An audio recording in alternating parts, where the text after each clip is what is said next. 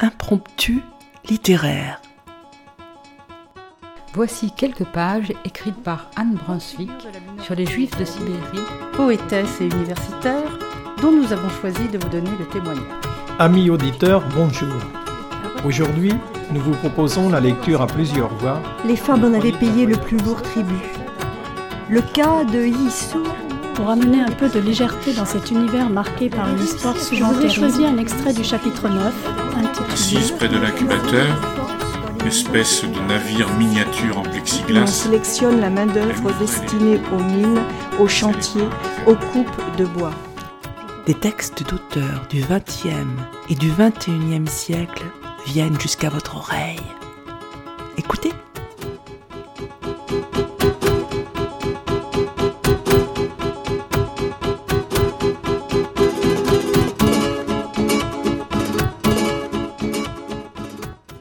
Amis auditeurs, bonjour. Parfois, j'ai envie de me jeter dans mes valises. C'est un aphorisme de l'auteur de Bérésina, Sylvain Tesson. En 2012, c'est ce qu'il fait avec ses amis Gras et Quasque. Ensemble, ils vont reprendre le chemin du retour de la grande armée de Napoléon de Moscou à Paris. 200 ans après les grognards, nourris des relations du sergent Bourgogne et des chroniques de Colincourt, ils revivent, montés sur leur moto de la marque Oural, l'épopée désastreuse de la retraite de Russie. Juillet, terre de Baffin, six mois avant le départ. Les idées de voyage jaillissent au cours d'un précédent périple. L'imagination transporte le voyageur loin du guépier où il s'est empêtré. Dans le désert du Negev, on rêvera au glen écossais, sous la mousson au Hogar, dans la face ouest des Drus, d'un week-end en Toscane. L'homme n'est jamais content de son sort. Il aspire à autre chose, cultive l'esprit contradiction, se propulse hors de l'instant. L'insatisfaction est le moteur de ses actes. Qu'est-ce que je fais là est un titre de livre et la seule question qui vaille. Cet été-là, nous frôlions chaque jour des icebergs plaintifs.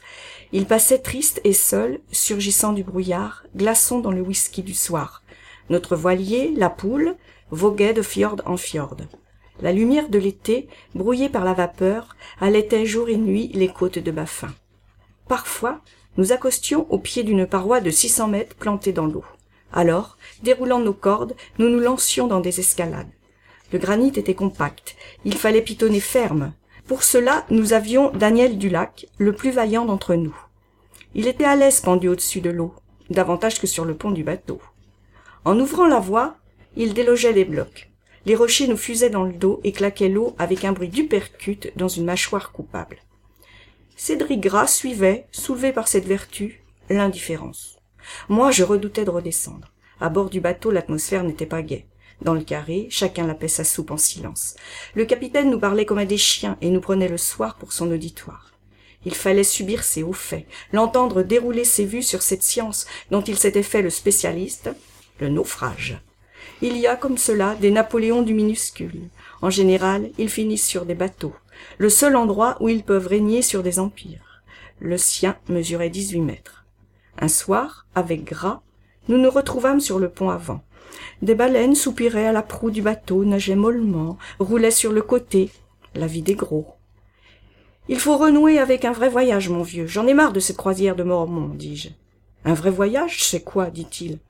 Une folie qui nous obsède, dis-je, nous emporte dans le mythe, une dérive, un délire, quoi, traversé d'histoire, de géographie, irrigué de vodka, une glissade à la Kerouac, un truc qui nous laissera pantelant le soir, en larmes sur le bord d'un fossé, dans la fièvre. Ah, fit-il? Oui, cette année en décembre, toi et moi, nous devons aller au Salon du Livre de Moscou. Pourquoi ne pas revenir à Paris en sidecar? À bord d'une belle Oural de fabrication russe. Toi, tu seras au chaud dans le panier, tu pourras lire toute la journée. Moi, je piloterai. On part de la place rouge, on enquille plein ouest vers Smolensk, Minsk et Varsovie. Et tu sais quoi? Non, dit-il. Cette année, ce sont les deux cents ans de la retraite de Russie, dis-je. Pas possible. Pourquoi ne pas faire offrande de ces quatre mille kilomètres aux soldats de Napoléon? À leurs fantômes, à leurs sacrifices. En France, tout le monde se fout des grognards. Ils sont tous occupés avec le calendrier Maya. Ils parlent de la fin du monde, sans voir que le monde est déjà mort. Pas faux, dit Gras.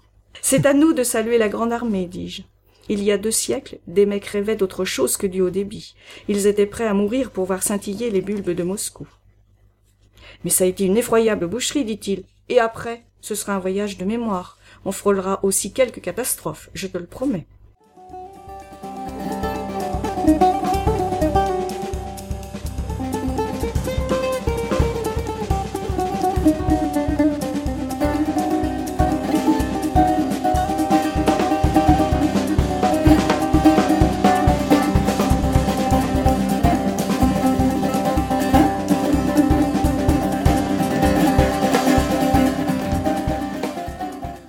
Le premier jour de Moscou à Borodino.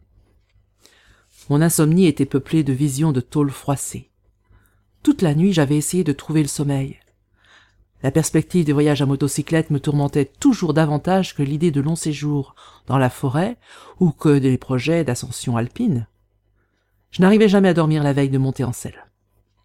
Sur la route, on est soumis à l'ironie du destin bien plus que dans la nature sauvage. Un nid de poule, un camion trop large, une flaque d'huile. Sans avoir pu esquisser le moindre geste, on est mort.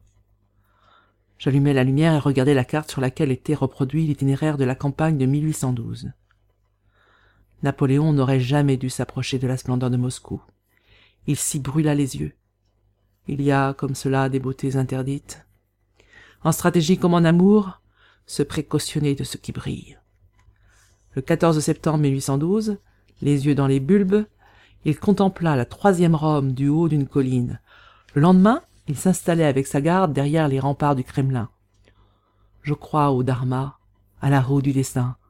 Parfois un événement d'apparence anodine met en branle un engrenage de faits insoupçonnés. Ce jour-là, à Moscou, se déclenchait un mouvement de causalité qui allait, deux ans plus tard, emporter l'Empire. Certains soldats pensaient que Moscou n'était qu'une étape sur la route des Indes, il s'imaginait pousser jusqu'en Mongolie pour s'emparer des possessions anglaises, comme l'écrit le sergent Bourgogne. Les soldats de la grande armée l'auraient suivi jusqu'aux confins du monde, cet empereur qui les avait couverts de gloire en Égypte, en Italie, en Prusse et en Espagne. Ils ne se doutaient pas que cette fois, l'idole les avait conduits au seuil du cauchemar. Nous nous rangeâmes sur les pavés, derrière le chevet de Basile le Bienheureux, et réussîmes à arracher à un milicien le droit de demeurer là quelques minutes. À Paris, au pied de Notre-Dame, j'avais souvent une pensée pour les paysans du XIIIe siècle, accomplissant du repoids, du catinet, leur voyage à Paris et découvrant soudain le monstre de pierre projetant sa flèche à cent mètres de hauteur. Pour nous, c'était une cathédrale gothique. Eux, avait la vision d'un vaisseau de mystère et de diablerie, d'un insecte fossile encalminé dans une ville en bois. Devant les bulbes multicolores de Basile, je songeais aux soldats français. Comme ils durent être saisis en ce 14 septembre, lorsqu'ils aperçurent ces dômes byzantins, ces crénelures rouges et ces bulbes pâtissiers plantés dans la ville aux douze cents clochers et coupoles bleus de ciel, semés d'étoiles d'or et reliés entre elles par des chaînes dorées. Le sergent Bourgogne ouvre ses mémoires par cet aveu.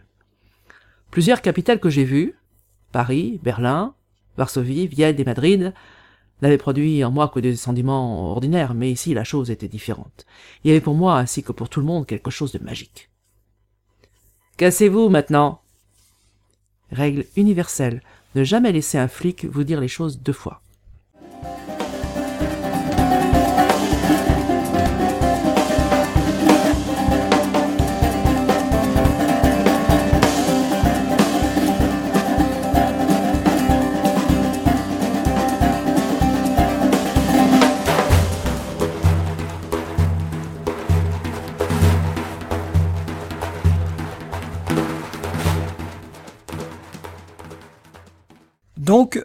Nous pétaradions sur l'avenue Koutousov, Moscou, la grosse capitale de fer, d'acier, de larmes et d'étoiles, nous boutait hors d'elle-même par la porte de l'Ouest dont le nom est associé à tous les malheurs de la Grande Armée.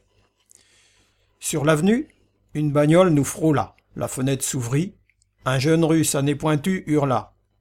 Fatigué de vivre, les gars Ta gueule, connard, dis-je.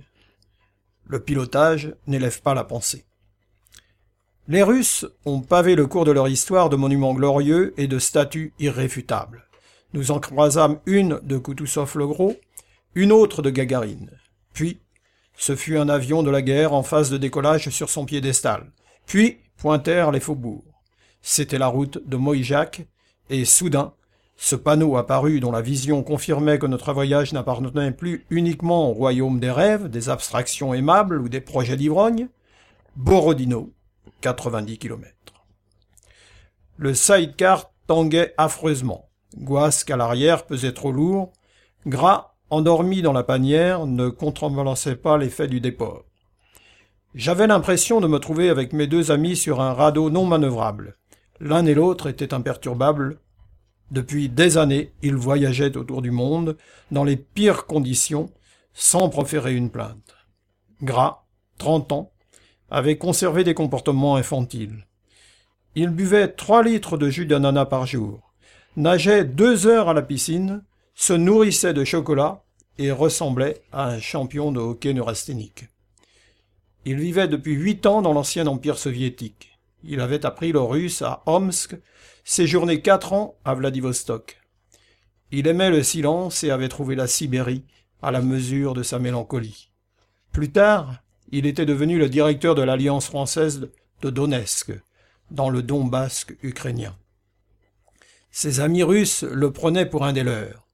Ses étudiantes l'aimaient secrètement. Ses supérieurs hiérarchiques jalousaient son détachement. Les vieux barbons d'ambassade redoutaient un peu le jeune hussard ironique qui se coulait si bien dans la société du pays. Il travaillait à une thèse de géographie sur les confins des empires. Il aurait aimé ne jamais quitter les sommets des montagnes, la profondeur des forêts, cette géographie de la désolation qui, seule, convenait à sa tristesse. Quand nous partions marcher dans la forêt, ou que nous nous lancions dans l'ascension d'un sommet, il mettait un point d'honneur à ne pas emporter assez d'équipement. Il prenait la prévoyance pour une vulgarité. Très vite, la situation devenait critique, et Gras, alors, se sentant à son aise, redoublait d'énergie à sortir du mauvais pas. Le reste du temps, il s'ennuyait et s'en fichait pas mal. Guasque lui offrait un archétype plus terrien. Il n'aurait pas déparé dans une tranchée de Soissonnais en 1914. Il était picard, attaché à sa terre comme un soulier à la glaise. Après avoir visité cent pays, il continuait à tenir un labour de betteraves harassé de crachins pour le plus beau spectacle que la planète puisse offrir. Sa carrure de docker d'envers contrastait avec la finesse de ses mains. Deux yeux au bleu ardent, protégés par une arcade sourcilière néandertalienne, achevaient de lui conférer une allure paradoxale, comme si la nature avait refusé d'exprimer en lui toute gradation entre la brutalité et le raffinement. Depuis vingt-cinq ans, il photographiait le monde pour la presse française. Il avait le genre éclectique. En reportage, Guasque n'avait qu'une obsession, la lumière. C'était sa passion, son obsession. Si le ciel avait été beau pendant la journée, il pouvait se coucher par terre, dans le froid, avec un os arrangé et un sourire de bienheureux. Mais si la lumière foirait, le plus luxueux des hôtels et la plus amicale compagnie ne pouvait le distraire de sa ratiocination. C'est foutu, reportage de merde. J'avais donc à mes côtés un dandy pessimiste et un monomaniaque du photon. La fine équipe. Nous étions trop peu couverts les moins 17 centigrades me mordaient les rotules et des camions laitons, surgissant plein pot à notre faible poupe, nous frôlaient, maculant nos vestes de giclures de neige. Le doute s'immisçait en moi. Que foutais-je sur cet Oural en plein mois de décembre avec deux oives embarquées, alors que ces engins du diable sont conçus pour convoyer de petites Ukrainiennes de 46 kilos par des après-midi d'été, de Yalta plage à Simferopol. Autour de nous, la glace, les congères, les banlieues grises, les usines décrépites et les isbas de travers. Le paysage avait la gueule de bois. Même les arbres croissaient de guingois. Le ciel avait la teinte de la flanelle sale, et cette boue salée que barattaient les roues des trente-trois tonnes nous mettait dans la bouche un goût de poisson polvé. Un casque de moto est une cellule de méditation. Les idées emprisonnées y circulent mieux qu'à l'air libre. Dans la station-service, la dame prit peur. Avec nos couches d'habits, nous avions l'air de cosmonautes. Vous allez où? demanda un camionneur. À Paris, dis-je. En Oural, dit le type. Oui, dis-je. Et il lança le mythique slogan de l'armée rouge avant de claquer la porte de son Volvo. Reculez, jamais.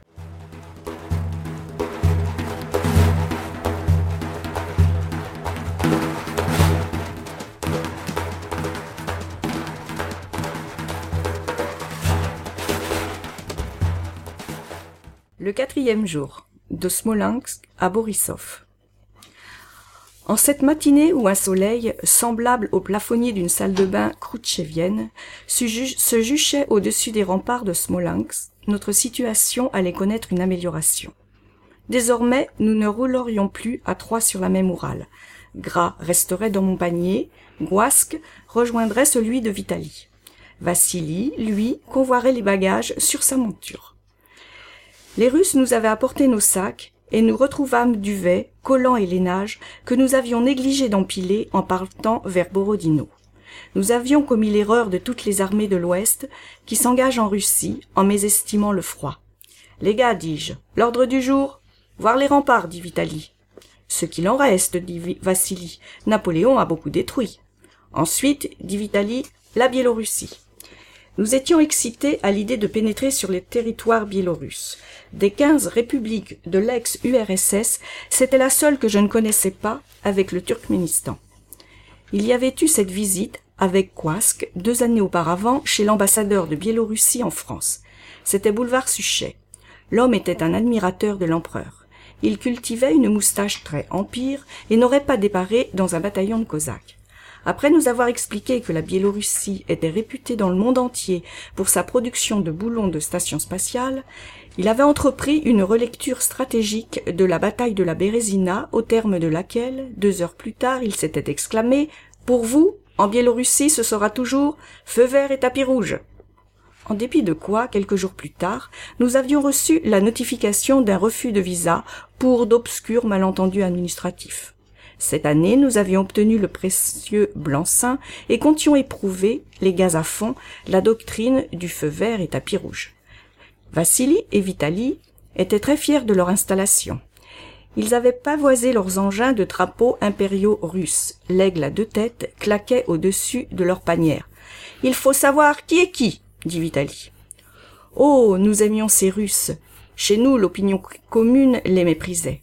La presse les tenait, au mieux, pour des brutes à cheveux plats, incapables d'apprécier les mœurs aimables des peuplades du Caucase, ou les subtilités de la social-démocratie, et au pire pour un ramassis de semi-asiates aux yeux bleus, méritant amplement la brutalité des satrapes sous le joug desquels ils s'alcoolisaient au cognac arménien, pendant que leurs femmes rêvaient de tapiner à Nice.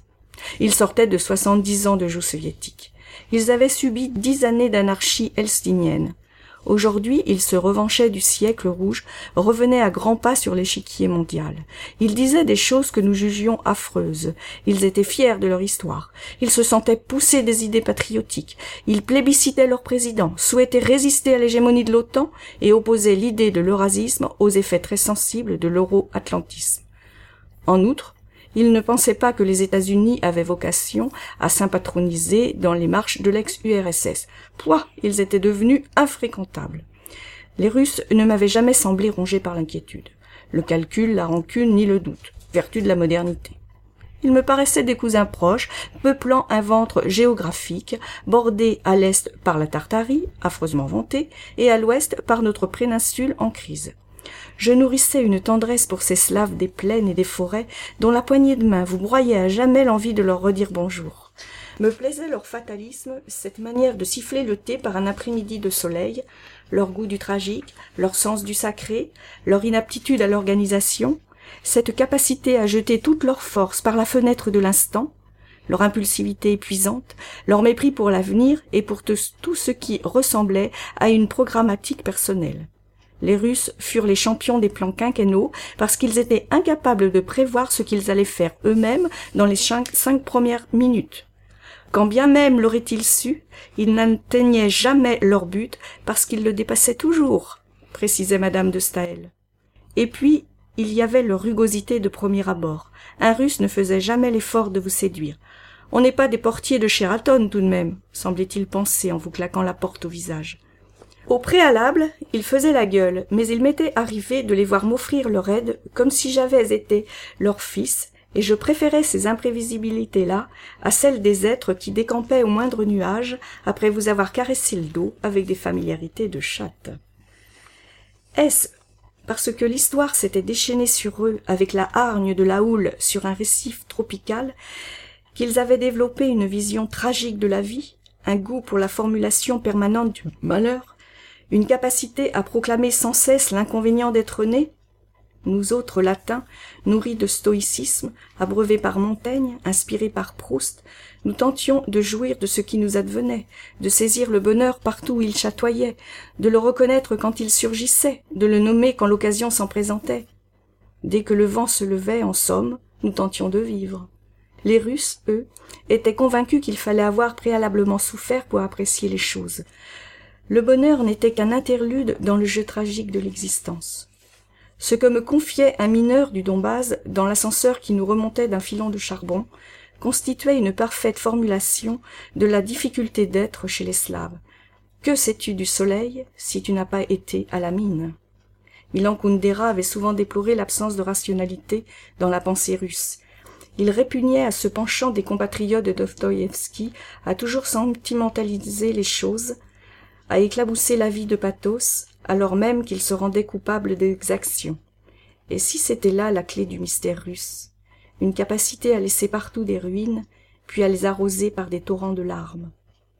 Ce voyage était certes une façon de rendre les honneurs aux mânes du sergent Bourgogne et du prince Gênes, mais aussi une occasion de se jeter de nid poule en bistrot, avec deux de nos frères de l'Est pour sceller l'amour de la Russie, des routes défoncées, et des matins glacés lavant les nuits d'ivresse.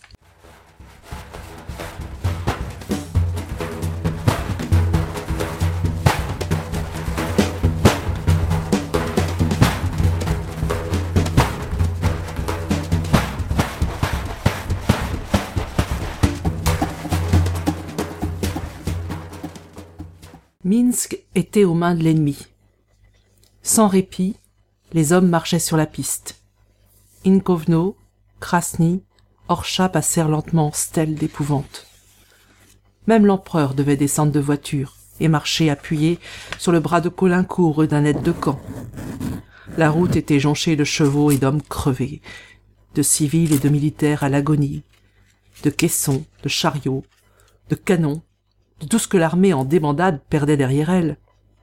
Ceux qui n'étaient pas morts trébuchaient sur les cadavres de ceux déjà tombés et les hommes avançaient par des plaines à fendre l'être. Le froid avait calciné l'espoir. Dieu n'existait pas. Le mercure chutait, et ils mettaient encore un pas devant l'autre. Fous de souffrance, décharnés, gelés, mangés de vermine, ils allaient devant eux des champs couverts de morts vers d'autres champs de linceul. Chaque pas arraché constituait le salut en même temps que la perte. Ils marchaient, et ils étaient maudits. Comment ces hommes supportèrent-ils cette marche des fous? Comment quelques-uns d'entre eux survécurent-ils au carnaval de la mort mené tambour battant dans la nuit et le gel? De quel métal étaient-ils frappés, ces squelettes en shako qui acclamaient encore celui-là, qui prétendait les tirer de l'enfer par le chemin même qui les y avait amenés?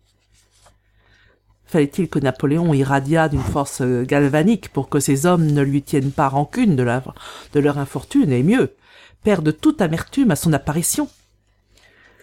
Pas un soldat n'aurait conçu l'idée d'en vouloir à l'empereur. Quoi disait-il En tenir rigueur à celui qui nous avait conduits en Égypte, en Italie et en Espagne, qui avait soumis le monde et fait trembler les souverains d'Europe, qui avait fait de l'énergie, de la jeunesse et de l'héroïsme les vertus d'un règne? Léon Blois le martèle dans les pages écrites à la dynamite de l'âme de Napoléon. Quand ces pauvres gens mouraient en criant Vive l'empereur il croyait vraiment mourir pour la France. Et il ne se trompait pas. Et Blois, de s'émouvoir du pauvre grenadier trouvant la force de s'extasier quand l'empereur passe à pied au milieu des fantômes de la vieille garde. Lui, si grand, lui qui nous fait si fiers. Bourgogne n'était pas en reste dans l'affection de chef, mais au détour d'une page, il livrait une autre clé. Si nous étions malheureux, mourant de faim et de froid, il nous restait encore quelque chose qui nous soutenait. L'honneur et le courage. L'honneur et le courage. Comme il résonnait étrangement, ces mots, deux cents années plus tard. Étaient-ils encore en vie, ces mots, dans le monde que nous traversions plein phare? Nous fîmes une courte halte sur le bas-côté. Il neigeait. La nuit semblait en larmes dans le faisceau des phares. Dieu, me disais-je, en pissant dans le noir. Nous autres, pauvres garçons du XXIe siècle, ne sommes-nous pas des nains? Alanguis dans la mangrove du confort, pouvions-nous comprendre ces spectres de 1812 Pouvions-nous vibrer des mêmes élans, accepter les mêmes sacrifices, les comprendre seulement? Les Trente Glorieuses avaient servi à cela, nous aménager des paradis familiers, des bonheurs domestiques, des jouissances privées, nous permettre d'avoir beaucoup à perdre. Aurions-nous été prêts à abandonner nos capous pour forcer le moujik sous les bulbes ou conquérir les pyramides Et puis nous étions devenus des individus, et dans notre monde, l'individu n'acceptait le sacrifice que pour d'autres individus de son choix, les siens, ses proches, quelques amis peut-être. Les seules guerres envisageables consistaient à défendre nos biens, nous voulions bien combattre, mais pour le salut de nos paliers d'appartement. Nous n'aurions pas surenchéri d'enthousiasme à l'idée de nous sacrifier pour une idée abstraite, supérieure à nous-mêmes pour un intérêt collectif et pire, pour l'amour d'un chef. Il faut dire que le vingtième siècle était passé, et sa hideur nous tenait en effroi. C'était cela qui nous séparait des grognards. Nous savions que Verdun et Stalingrad, Buchenwald et Hiroshima avaient déchu l'homme et nous étions harassés. Désormais, l'évocation de la conquête sonnait comme une absurdité. La neige redoublait alors que nous approchions de Borisov. J'étais aveuglé. La ligne blanche était mon fil d'Ariane. Je la fixais désespérément au bord du dérapage. Je freinais par réflexe quand les feux rouges d'un camion entraient dans mon champ de vision, manquaient à tout moment d'emboutir le sidecar de devant. Je pilotais en gestion de crise. Et une voix intérieure me susurrait C'est comme cela que tu vis depuis quarante ans, mon pauvre pote. Un panneau accroché par mes phares à l'entrée d'un pont me fit l'effet d'une décharge électrique. Bérésina. Nous passâmes la rivière sans le moindre incident. Nous trouvâmes un petit hôtel d'allure soviétique au pied duquel nous alignâmes les trois machines. J'alpaguai Vitali. Mon vieux, le nouveau casque que tu m'as donné à Smolensk ce matin, c'est une horreur. J'ai roulé les dernières heures sans rien voir. Hein, je crois comprendre, dit Vitali. Le casque était neuf, et j'avais oublié de retirer la pellicule de plastique fumé qui protégeait la visière. J'avais roulé cent kilomètres dans la nuit biélorusse avec un écran devant les yeux. Chaque soir, il fallait vingt minutes pour ôter nos couches de vêtements. Une fois que nous eûmes transformé la chambre en soupe tangérois, on nous indiqua une taverne qui portait le nom de bivouac de l'empereur. La poignée de la porte représentait un bicorne, une Olga à ongles mauves servait la bière à des routiers dans un décor de chalet. Sur les murs, des cartes de la bataille de, la Bérésina, un portrait de Kutuzov, une gravure de Napoléon. Ici, on cultivait le souvenir. Nous lapâmes des litres de soupe aux choux et il fallut marcher longtemps dans les rues de Borisov pour rentrer chez nous. La petite ville nous parut un congélateur charmant et la Biélorussie un endroit fort vivable. Des gens décents y vivaient lentement, avec application, dans un bien-être modeste et socialiste, pendant que l'Europe en déclin se persuadait qu'il souffrait le martyr sous le joug d'un satrape perfusé par le Kremlin. Nous nous écroulâmes sur nos lits, et au lieu de nous jeter dans les feux de bivouac, comme le firent des centaines de grognards qui préféraient la mort dans les braises aux morsures du gel.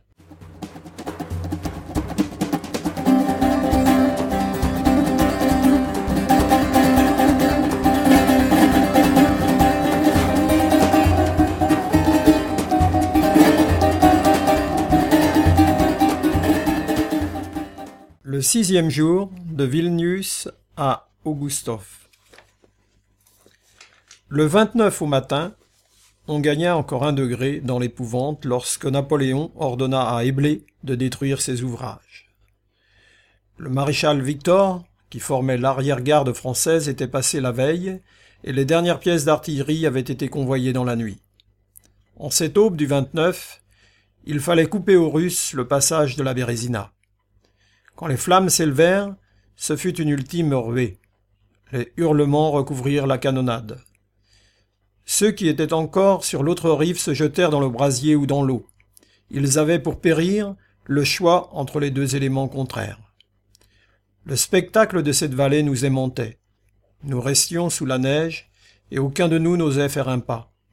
Des paysans haranguaient un cheval sur un chemin tout proche. Ils passèrent à notre hauteur, assis sur une carriole. La neige embellissait l'orée des forêts et atténuait le tintement des grelots. Le cheval donnait un air antique au paysage. L'attelage disparut dans le grésil. Gras me toucha le bras. Ici, c'est un haut lieu, vois-tu. Qu'est-ce qu'un haut lieu, lui dis-je. Un haut lieu, c'est un arpent de géographie fécondé par les larmes de l'histoire. Un morceau de territoire sacralisé par une geste, maudit par une tragédie. Un terrain qui, par-delà les siècles, continue d'irradier l'écho des souffrances tues ou des gloires passées. C'est un paysage béni par les larmes et le sang. Tu te tiens devant, et soudain, tu éprouves une présence, un surgissement, la manifestation d'un je ne sais quoi. C'est l'écho de l'histoire, le rayonnement fossile d'un événement qui sourd du sol comme une onde. Ici, il y a eu une telle intensité de tragédie en un si court épisode de temps que la géographie ne s'en est pas remise. Les arbres ont repoussé, mais la terre, elle, continue à souffrir. Quand elle boit trop de sang, elle devient un haut lieu. Alors, il faut la regarder en silence car les fantômes la hantent. Même Guasque avait cessé de prendre le monde en photo. Les champs de neige étaient mouchetés de monuments à la mémoire des deux armées. Une stèle portait le nom d'un homme dont la charité nous oblige à taire qu'il s'appelait F.B. Il était le commanditaire du monument, le financier peut-être, et avait pris soin de le faire savoir. Pourquoi ne pas avoir dressé une pierre commémorative frappée de cette phrase? Là où j'ai posé cette plaque, Napoléon est passé avec toute son armée. Le monument me fit penser à cette journaliste de télévision, à qui j'annonçais en direct quelques mois plus tôt mon désir de reprendre l'itinéraire de la retraite et de passer la Bérésina. Napoléon, la Bérésina, euh, tout ça n'est pas très glorieux, commenta-t-elle. Là, Devant la rivière Tombale, les mots que j'aurais dû lui jeter me vinrent aux lèvres. Mais j'avais été encore une fois victime de l'esprit d'escalier. Vraiment, cher ami, euh, pas de gloire chez les pontonniers qui acceptèrent la mort pour que passent leurs camarades. Chez Éblé, le général aux cheveux gris, qui, sous la canonnade, traversa plusieurs fois le pont pour rendre compte à l'empereur de l'avancée du sauvetage, et mourut d'épuisement quelques jours plus tard. Pas de gloire chez Larrey, le chirurgien en chef qui fit d'innombrables allers-retours d'une rive à l'autre pour sauver son matériel opératoire, chez Bourgogne qui donna sa peau d'ours à un soldat grelottant, chez ces hommes du génie qui jetaient des cordes aux malheureux tombés à l'eau, chez ces femmes dont Bourgogne écrit qu'elles faisaient honte à certains hommes, supportant avec un courage admirable toutes les peines et les privations auxquelles elles étaient assujetties. Et chez cet empereur qui sauva quarante mille de ses hommes et dont les Russes juraient trois jours auparavant qu'il n'avait pas une chance sur un million de leur échapper. Qu'est-ce que la gloire pour vous, madame, sinon la conjuration de l'horreur par les hauts faits? Au lieu de cela, j'avais bredouillé, oui, euh, mais tout de même.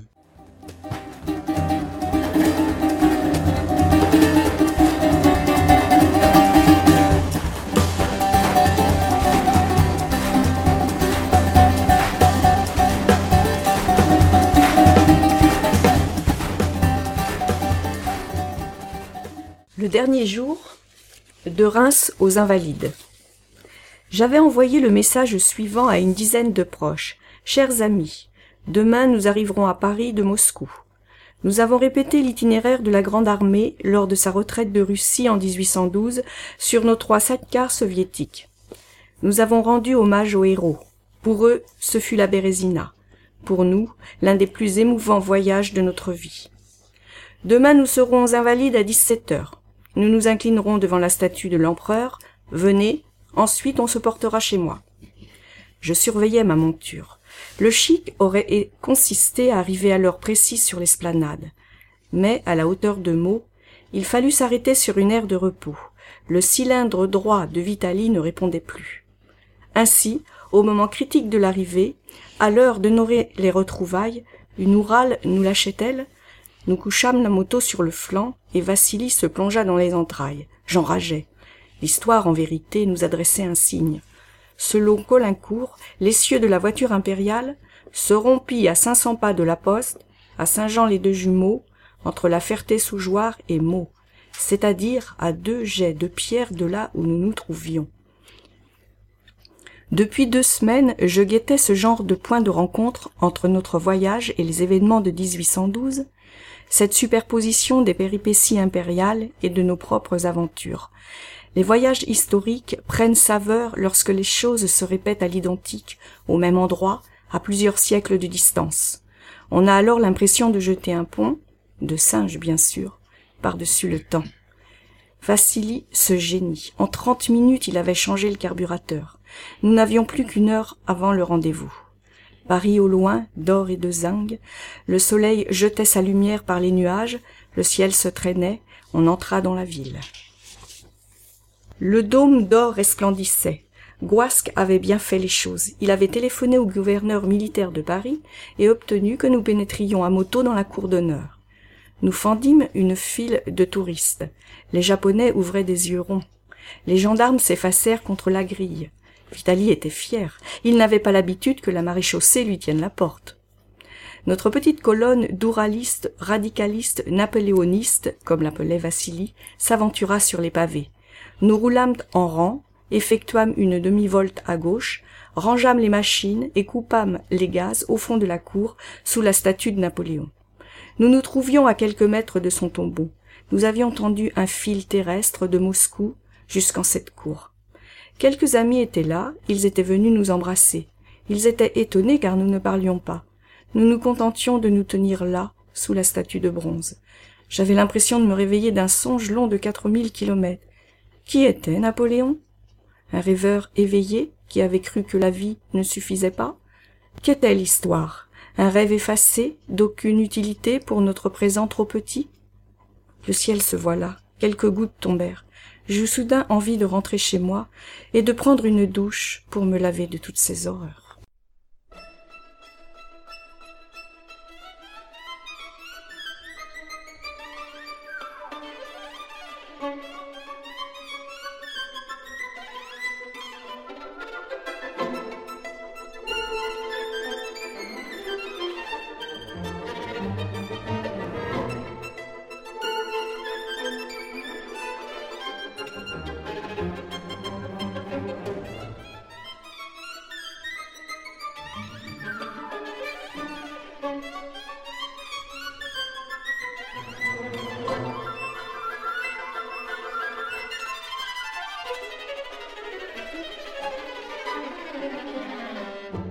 L'aura compris, ce voyage dans le temps et l'espace de la retraite napoléonienne est l'occasion pour Sylvain Tesson, pour qui écrire c'est voyager deux fois, de faire retraite. Dans son casque de moto, au contact de ses camarades et des personnes rencontrées, des réflexions s'amorcent sur la guerre, aujourd'hui et hier, le sens de la vie, au gré des fils tendus entre ces deux époques. Les musiques qui ont rythmé ces extraits du livre Bérésina de Sylvain Tesson, paru en 2012, est extraite de l'album de Titi Robin, Un ciel de cuivre, et le scherzo du concerto pour violon numéro 1 de Prokofiev. Nous remercions vivement Yvan pour l'enregistrement et le montage de cette émission. La lecture de Bérésina a été préparée et lue par Philippe, Armel et Anne.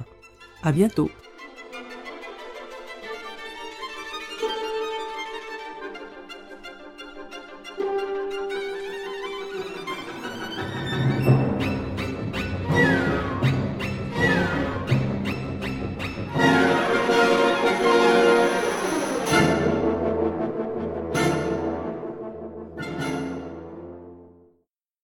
Chers auditeurs, si vous souhaitez réagir à cette émission, en connaître les horaires, la télécharger, nous rejoindre, rendez-vous sur le site de Radio G 101.5 ou sur le site de l'émission www.impromptu.fr. Vous nous y retrouverez